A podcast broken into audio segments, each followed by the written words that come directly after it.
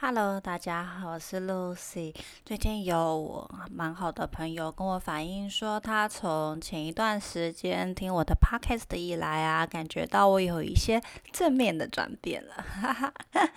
就可能刚开始啊，我在录这个 Podcast 节目的时候，其实内心真的是觉得有很看到了很多事情，但是还没有。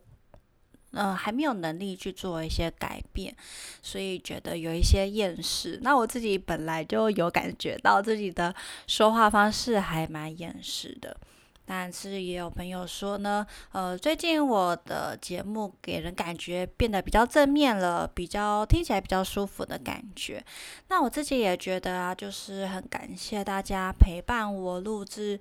啊，这么多 podcast 节目以来，再加上门诊客户给我很多的正面回馈，的确是我自己有感觉到我的心智上面有一些成长。那对于现实中的一些无奈啊，或者是我们还可以努力的部分呢？哦，心态上变得比较积极了，也变得比较正面。所以呢，即使是一些我自己觉得很有争议的一些议题，或者是觉得呢，嗯，还需要很多改善空间的一些问题、社会问题，那也尽量用比较正面的方式来跟大家做一些分享。也希望可以 带给大家多一些正能量。大家对于很多健康的问题啊，或是对于一些现实的困难，可能已经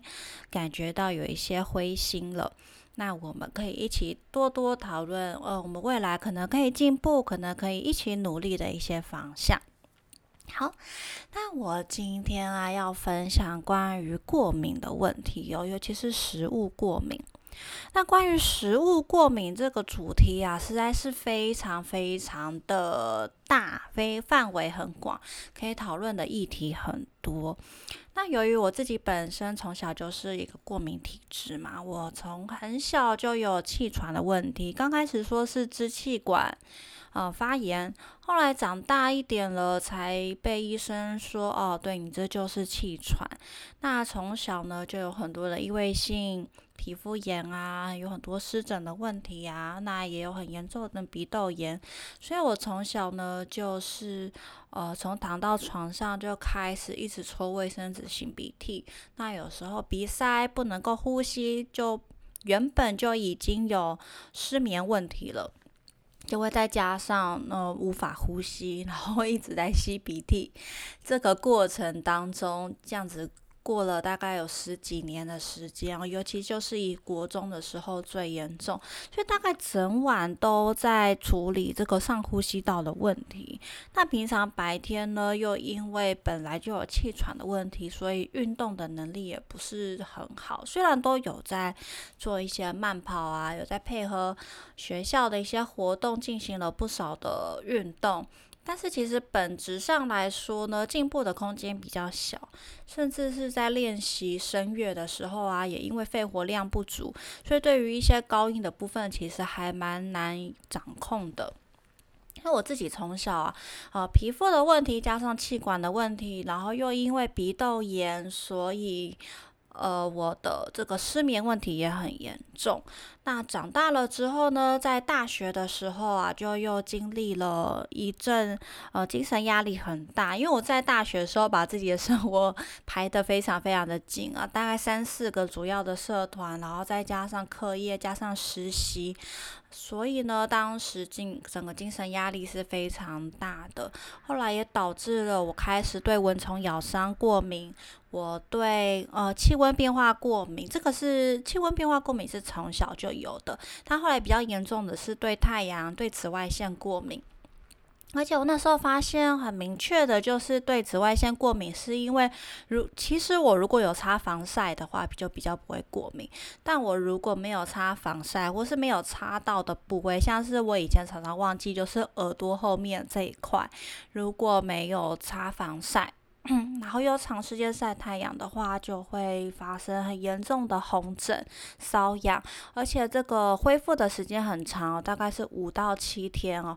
那这些症状会随着我的精神压力还有我的疲倦程度做一个很强烈的正相关的反应啊。例如说，我的精神压力越高的时候呢，其实我这些瘙痒、红疹的症状就会更加的严重。尤其是我那时候刚开始发生对蚊虫叮咬过敏的时候，我是长达大概七到十天，会晚上一直不停的抓，抓到没有办法睡觉，甚至是那个过敏的程度是，只是被蚊子咬一个小包，最后会整个关节都肿起来哦。那这一类的过敏问题，大部分就是去看呃去医院看皮肤科的时候，医生就是给止痒啊，可能给抗组织胺啊，可能给退红的一些药膏。但是到底原因是什么？哦，其实以前都一直不太知道。而且虽然我自己身为营养学系的学生哦，那对于一些到底是对哪一些食物过敏，也不是很清楚的。可以理解。那从小呢，主要是我妈妈会有告诉我说，我们喝到碳酸饮料的时候，特别容易在关节的内侧会长出一些湿疹。所以从小是有比较注意，就是碳酸饮料的这个部分。那长大之后，到底？自己为什么对这些过敏？甚至是我后来有被医学系的同学提醒说，我这样子的过敏反应呢，呃，就是将来会得到红斑性狼疮的这个自体免疫疾病的候选人。所以当时我在大学期间就有这个警惕。我大概知道，说我不能够再放任自己的过敏程度继续的恶化，我必须要避开阳光，然后疏解压力，或是呃避开一些比较不好的生活方式，去让自己的症状有一些缓解。但其实基本上是没有什么方法的啦，除了呃吃一些抑制的药物，或者是用一些药膏。基本上这些过敏的情形是蛮严重的，也没有办法改善。那我对于过敏啊、免疫这一块，实际上我有学习到比较多。我是在德国念营养学的时候，我还记得当时有一堂呃这个善疗相关的课程。我们在营养学系台湾叫做善疗，那在德国叫做营养医学。那时候我印象非常深刻，在第一堂课就讲到了食物过敏这一块。那在德国呢，食物过敏这个话题不只是台湾指的 IgE 急性过敏的这一块，而是有非常非常多种，包括 IgG、IgM、IgA，甚至是一些不耐受，例如说组织胺不耐受、水杨酸不耐受，甚至是呃草酸不耐受。那这些话题呢，在可能呃一些生酮啊、自然医学啊，或者是我们功能医学会提到。那在一般主流的医学或营养学都没有再提到这一些方面的资讯。包括呃我自己以前在台湾念营养学系的时候，也都是完全没有听说过的。但是在德国呢，这是非常正规的。非常呃主流的一些需要评估的部分，包括我们营养师就必须去了解，说其实客户是有可能呃经有很多种免疫途径引对不同的食物引发不同的过敏反应，那可能需要就是由专业的。判断以及丰富的经验才能够去做一些评估哦。那甚至是到后面呢，关于一些小肠菌虫过度增生啊，这 SIBO 的部分，在德国也是有讨论到的。所以我那时候就发现说啊，原来在过敏免疫这一块，营养学可以探讨的呃领范围其实还非常非常大的，不是就只有说哦你。有一些人对呃花生、对草莓、对呃奇异果有一些急性过敏啊，其实远远不止。我们对于食物产生不良反应事件的可能性有非常多种。其实关于食物不良反应啊，我在这个方格子有写了一篇文章，当时写的还蛮仔细的，因为我是把欧盟的所有食呃食物不良反应事件都写进去，包括了经由免疫反应产生的食物过敏，就是我刚刚提到的 IgG、IgE、IgM、IgA，甚至是除了这四种以外。呃的种类，在欧洲里面都是有正规的规范的。那非免疫反应的部分呢，就是我刚刚有提到组织胺不耐，或是大家常听到的乳糖不耐、组织胺不耐，以及延伸到水杨酸不耐、草酸不耐这些等等的呃这个食物不良反应事件，我当时都有很仔细的在文章里面介绍。那今天我想要跟大家分享的是这个我们在功能医学里面最常谈到的 IgG 食物慢性过敏这一块。呃，我去，我想要以 IgG 食物过敏为主来分享，主要是因为呢，这个是一个目前有比较客观的呃医学检测可以来作为评估的一种呃过敏反应。那其他组织胺不耐、水杨酸不耐、草酸不耐这些的检测评估，目前呃。目前是发展的还比较缓慢。那 IgG 是我们目前在功能医学领域呢，看到非常多人有这样子的问题，而且有这样子 IgG 的食物过敏评估，可以帮助到很多人改善一些呃不特定的症状。那 gg 食物过敏有一个很大的特色呢，就是它是在你吃了这个食物两到三天之后，才引发一些皮肤或是肠胃道或是气管啊。上面的一些反应，所以为什么要经由抽血检测来评估的原因，就是因为呢，你很难自己去观察到，你吃了一个食物之后，过了两三天，你开始发疹子啊，开始皮肤觉得痒啊，开始觉得呃长痘痘啊，这一些的原因是来自哪里？因为我们每一天可能都会吃到十几种食物，所以呢，你如果没有抽血检测的话，你很难找到自己真正过敏的食。食物来源是什么？那这个食物过敏的检测技术啊，其实是非常非常重要的。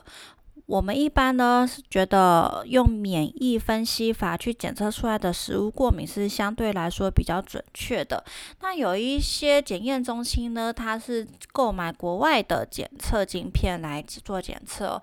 那国外的晶片呢？他们就会用他们当地的食物来作为过敏源。那台湾呢？如果我们是自己研发的免疫分析法的话呢，我们就会用台湾的食物来作为过敏源，所以是比较精准的检测方式。那通常我们在这样子 IgG 的食物过敏检测方法当中呢，我们会看到一个非常常见的规律哦，就是说台湾人有四大容易 IgG 食物过敏的食物。那像我们在门诊最常看到第第一名就是鸡蛋，第二名是牛奶，第三名是小麦，第四名是黄豆。那大家可能会发现说，哇，这四样食物不是我们几乎天天都在吃的食物吗？没错，因为 IgG 食物过敏的检测呢，它会反映出我们日常吃一些食物的频率。例如说，你越常吃的食物，你可能。如果你有一些肠漏症，或是你有一些自体免疫的倾向的时候呢，你就会容易对你越常吃的食物发生这些 IgG 食物过敏。像鸡蛋呢，鸡蛋是台湾社会过去这几十年来一直认为它是一种具有完整营养的一种食物的来源，所以台湾人很多都会一天吃两颗蛋以上哦。甚至最严重的就是从早上起床就直接吃两颗鸡蛋，或者是一颗水煮蛋，再搭配如果说豆浆啊、吐司啊，作为非常常见的早餐。其实我觉得啊，食物过敏还有一个根本的原因，就是说呢，当我们的免疫系统没有很好的时候，或者是我们的肠胃道本身功能、消化能力不是很好，但是我们却在一大早起床，在我们肠胃道还没有开始醒来、还没有开始运转的时候呢，我们就猛然吃下了一些容易造成食物过敏的食物，那我们的肠胃道很难消化吸收，这个时候我们身体就很容易对这些。食食物呢，产生一些抗体，去引发一些过敏的反应。所以大家会发现啊，这四大类食物也是我们最常在早餐看到的食物。例如说，我们吃蛋饼好了，蛋饼里面呢就含有面粉跟牛奶，那它又夹了一颗蛋，所以也有鸡蛋的来源。那我们很喜欢啊会去搭配一些豆浆啊，搭配一些豆腐制品，那也会成为我们非常容易过敏的来源哦。那今天啊，我想其实要跟大家聊的一件事情是说，为什么这些我们过去认为很健康的食物，反而会成为我们的过敏源呢？我觉得有两大的层面，一大层面就是我刚刚提到的，我们现在精神压力很大，每天工作很繁忙，那这一些。很高的压力会导致我们皮质醇分泌的很多，肾上腺素分泌的很多，那也会间接的去导致我们的肠漏症哦。因为我们人啊，原本天生在一些战斗的情况之下呢，我们的肠道通透性原本就会自然的打开来，这是为了呢，让我们的身体可以迅速从肠大。这是为了让我们的身体可以从肠道迅速吸收足够的热量和水分，让我们产生一些可以战斗或是逃跑的能力。所以，原本在一个急性压力的情况之下，我们的肠道通透性就会自动的打开来。但我们现在的生活不是，我们现在生活有个最大问题，就是我们遇到的都不是急性压力，就是说你并不是一。个月发生一次，如果说被老板骂啊，你可能呃要奋斗加班的一个情况。我现在比较常遇到就是呢，每一个人他每一天都有很大的压力，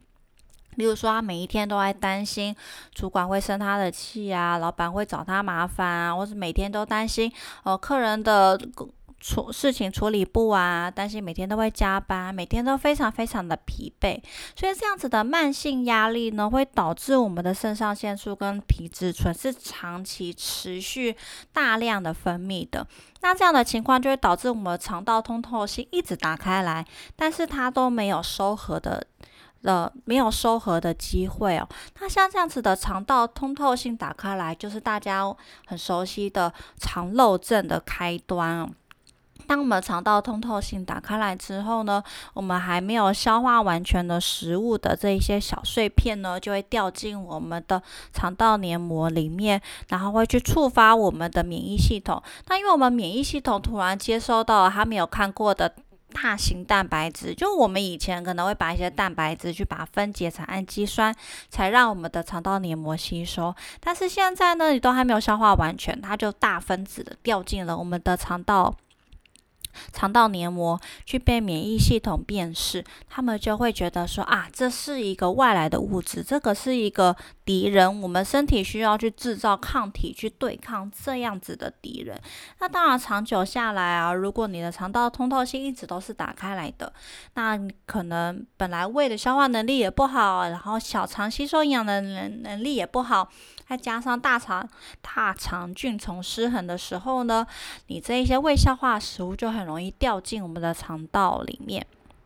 就很容易掉进免疫系统里面去，产生的这一些呃，我们身体对于这些常见的食物呢，反而会产生一些抗体，然后去造成一些免疫的反应哦。那我觉得还有另外一个。非常重要的层面啊！另外，从另外一个角度来说，就是我在这个节目非常强调的，就是食物的品质。我认为呢，我们长久以来啊，我们在台湾呢，我们认为食物是一种是一种很便宜的来源。例如说，你点蛋饼啊，加一颗蛋啊，加五块钱啊，或者是说，呃，你随手就可以喝到一大杯牛奶啊。那你想要去买到很便宜的吐司，甚至是现在夜市啊、路边摊的吐那个吐司，还有超级无敌便宜的版本可以买。还有豆浆啊，我们都觉得啊，一杯豆浆十块钱、十五块钱啊，这都是非常庶民的食物。但这一些食物便宜的背后，其实是有付出很多的代价的。大家知道，如果你想要吃到便宜的鸡蛋，它就一定是笼养蛋，它一定就是鸡在一个高度密集、高度精神压力，而且。可能布满了过敏源，这样子的生活条件之下长大的鸡，它所生产的鸡蛋。那像我们人类都知道啊，你如果要让孕妇生出一个健康啊、不会过敏的小孩，那你就要让孕妇先生活在一个干净啊、一个菌相平衡的环境里面。当妈妈的免疫系统比较稳定的时候呢，她生出来的小孩比较不会过敏。但如果我们去选择便宜的鸡蛋，就注定你选择了鸡妈妈是活在一个不好的生活条件里面，所以它生出来的鸡蛋呢，想必它里面的发炎物质，它里面的营养密度是比较低的。那这件事情并不是我自己去凭空想象出来的，的确是有这样子的意大利研究去分析说，笼养鸡生出来的鸡蛋以及放牧鸡生出来的鸡蛋，它里面的发炎物质含量是不一样的。这时候，也许有一些传统派的会跳出来说，他们的三大营养素明明就是一样的啊，它的糖类、蛋白质、脂质的含量比例都是一样的。对它，也许可能基本的三大营养素是一样的，但是做功能医学的角度来看呢，我们并不是只局限在那三大营养素，我们更应该要看看的是它里面有没有一些发炎的物质，它里面的抗氧化的物质是不是。如我们过去所认为的那样子的足够。它现在已经有医学研究证实了，的确是有所差异的。接下来，我们如果提到牛奶，牛奶是一样的情况。大家知道，其实乳牛呢，它需要住在一个很舒适的环境。那我之前曾经参加过两三次，就鲜乳坊创办人阿佳的这个讲座，他有提到说，乳牛喜欢生活在一个怎么样的环境？那绝对不是有一些广告所显示的，他们喜欢在绿油油的草地上面晒太阳。其实乳牛啊，它跟人类一样啊。等到你发展到一个程度了，它一定是喜欢比较阴凉啊、遮风躲雨啊，然后躺起来很舒适的地方。所以他们都会建议牧场啊，要给乳牛配置非常高级的床垫，甚至还有按摩，还有按摩器材的配置，然后最好还有些。夏天还有一些洒水的系统，可以帮助这些乳牛降温。那这些乳牛啊，它如果睡得好、吃得好，又觉得很舒适的话呢，它自然的产乳量就会比较好，它产出来的牛奶品质也就会比较好。那我相信这个牛奶品质真的关键也不在于三大营养素了啦，而是在于说它里面的发炎物质的含量的多寡，这才是我们在功能医学里面我们营养师真正在意食物品质的部分。那讲到小麦，小麦又更加的复杂啊。其实我们针对小麦的过敏啊，呃，做了很多的研究。老实说，我以身为就是德国毕业的营养师来说，我自己是非常不能够接受人类不能够吃小麦这件事情。因为虽然我自己很讨厌吃面包，但是。呃，大家也知道德国人非常的喜欢吃面包，而且他们以健康的面包作为主食这样子的概念为傲，所以我个人是很支持德国这样子以多谷物杂粮类的面包作为主食的来源。但是当我们做了一些研究啊，去发现说啊，为什么美国发生这么多？呃，这个肤质消化不良、肤质不耐受，甚至是肤质 IgG 过敏、IgA 过敏这样子的。状况发生呢？其实很主要的原因就是因为美国他们在繁殖这一些小麦的过程当中，他们经由大量的配种去培育出来，呃，蛋白质含量特别高的小麦，因为这样子他们的经济价值比较高。那也因为这样子的过程呢，导致于这一些新品种的小麦，它里面的麸质含量是非常高的。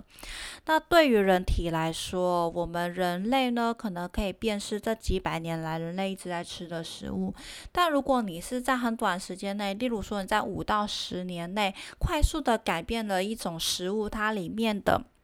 一些蛋白质组合的话，其实对我们的免疫系统来说是非常难以辨识的。像是呢，我之前有看过英国的研究，就是当你有发现说基改食物刚开始出现的时候，嗯，人类吃不到一个礼拜就可以在血液里面找到人类对这一项基改食物产生的抗体了，所以代表说我们人类哦，对于这一些新品种的食物真的是。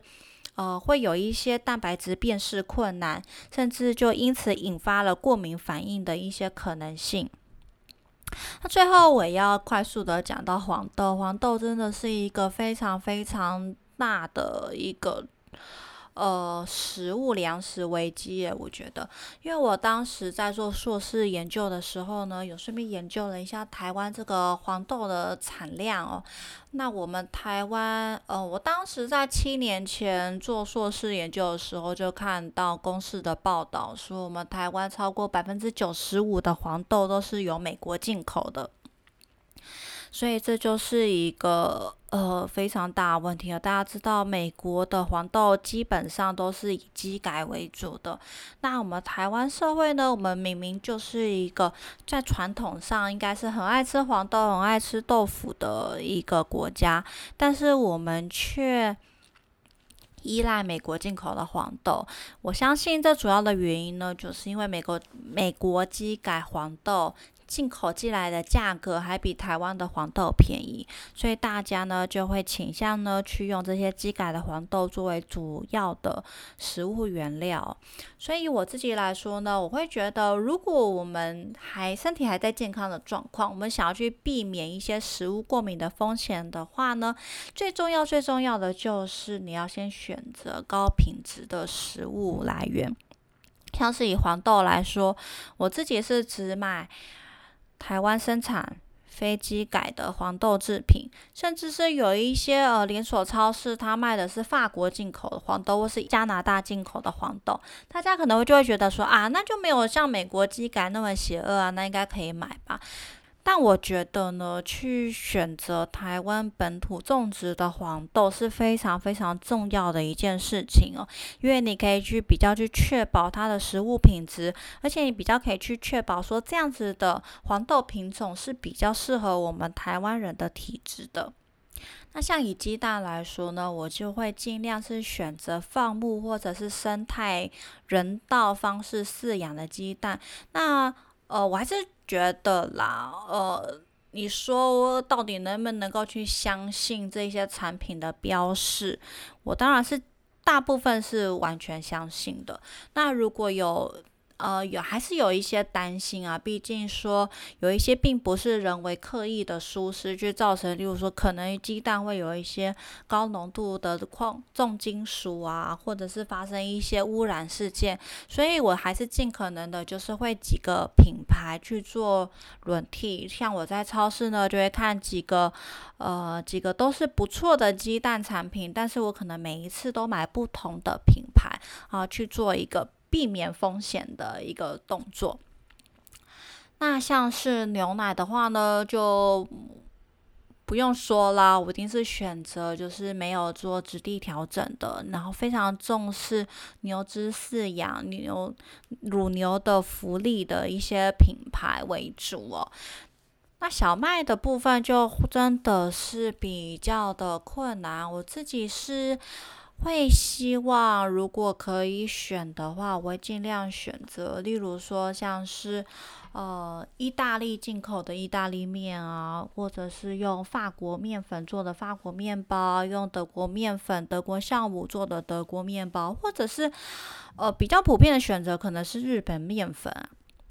那因为台湾一般使用的大概都是美国进口的面粉哦，所以如果可以选择的话呢，我觉得大家是可以稍微去检视一下，或者是就是像我一样，基本上的减少吃面食的频率。我基本上呢都是以米饭为主，以米饭作为主要的主食。那面食就是偶尔吃，例如说外食啊，吃意大利面啊，很偶尔吃汉堡啊，很偶尔的吃一些干面啊之类的这样子的一些情况。那我觉得，如果说我们能够以台湾产的白米为主要的主食的话，从根本上你就可以去避开很多的过敏风险问题哦。好，今天就是想要从两大方面来跟大家分享，一个是说现代人普遍的肠道消化功能都没有我们自己想象中的好哦。那另外一个方面就是粮食生产的品质，真的是我觉得啊，扮有非常非常重要的角色。那大部分研究资料可能都还是来自国外、欧洲的一些研究，台湾的研究资料可能相对来说还没有那么的充足。那我很希望能够透过我的节目来让大家哦去了解，说其实营养啊，对于我们的肠胃道健康，还有对于免疫过敏方面呢，是扮有非常非常重要的角色。哎，老实说啦，我觉得大家都知道这件事情，反而是我们在学校或者是我们在医院。没有学到这些东西，那也找不到配套的处理方法。那我自己在德国呢，是学到了很多。后来回来，功能医学呢，在功能医学领域获得了这一些真的可以用来作为评估，用来，嗯。作为追踪的一些工具哦，才能够真的帮大家找出自己食物的过敏源，然后评估严重程度，然后去评估说我们可以用哪一些的营养品去做一些体质上面的调整。那每一个人到底适合怎么样的饮食？你适合断食，适合一六八，还是你就是适合少量多餐，还是你需要正餐之间空腹多久的时间？那你到底能不能够吃高纤维？你适不适合吃五谷杂粮的人？你是不是适合吃红肉？适合吃海鲜？甚至你适不适合吃白饭？适不适合吃面食？这一些呢，我们都可以经由每个人的症状、每个人的检测结果，去设计出一个人他现阶段适合的饮食方式。甚至说，我们可以借由检测去预期，说三个月后、六个月后、一年后，我们可以再做怎么样的饮食放宽。饮食调整，去配合体质的改变呢，去呃设计出适合一个人他在不同生命阶段、不同健康状态的饮食设计。好，那就是今天关于食物过敏部分的分享。我今天分享的很简单啊，就是针对。呃，聚焦在这四大类常见的过敏食物，顺便探讨一些粮食生产的危机。那这些粮食生产问题，我在我 podcast 一开始的节目里面也都有分别很仔细的讨论到了。那今天等于是在做一个总整理，从食物过敏的角度呢，再重新跟大家顺一次这个逻辑的部分。那最后再提醒大家，我在 Facebook 有一个个人的社团，是专门想要听听大家对于我的 Podcast 的节目啊，或者是对于一些饮食啊，对于呃功能医学调养有兴趣的朋友，欢迎一起加入社团，欢迎给我一些反馈，也让我知道说我还可以在 Podcast 节目里面多多分享哪一些主题哦。那欢迎大家加入，今天就分享到这边哦，谢谢大家，拜拜。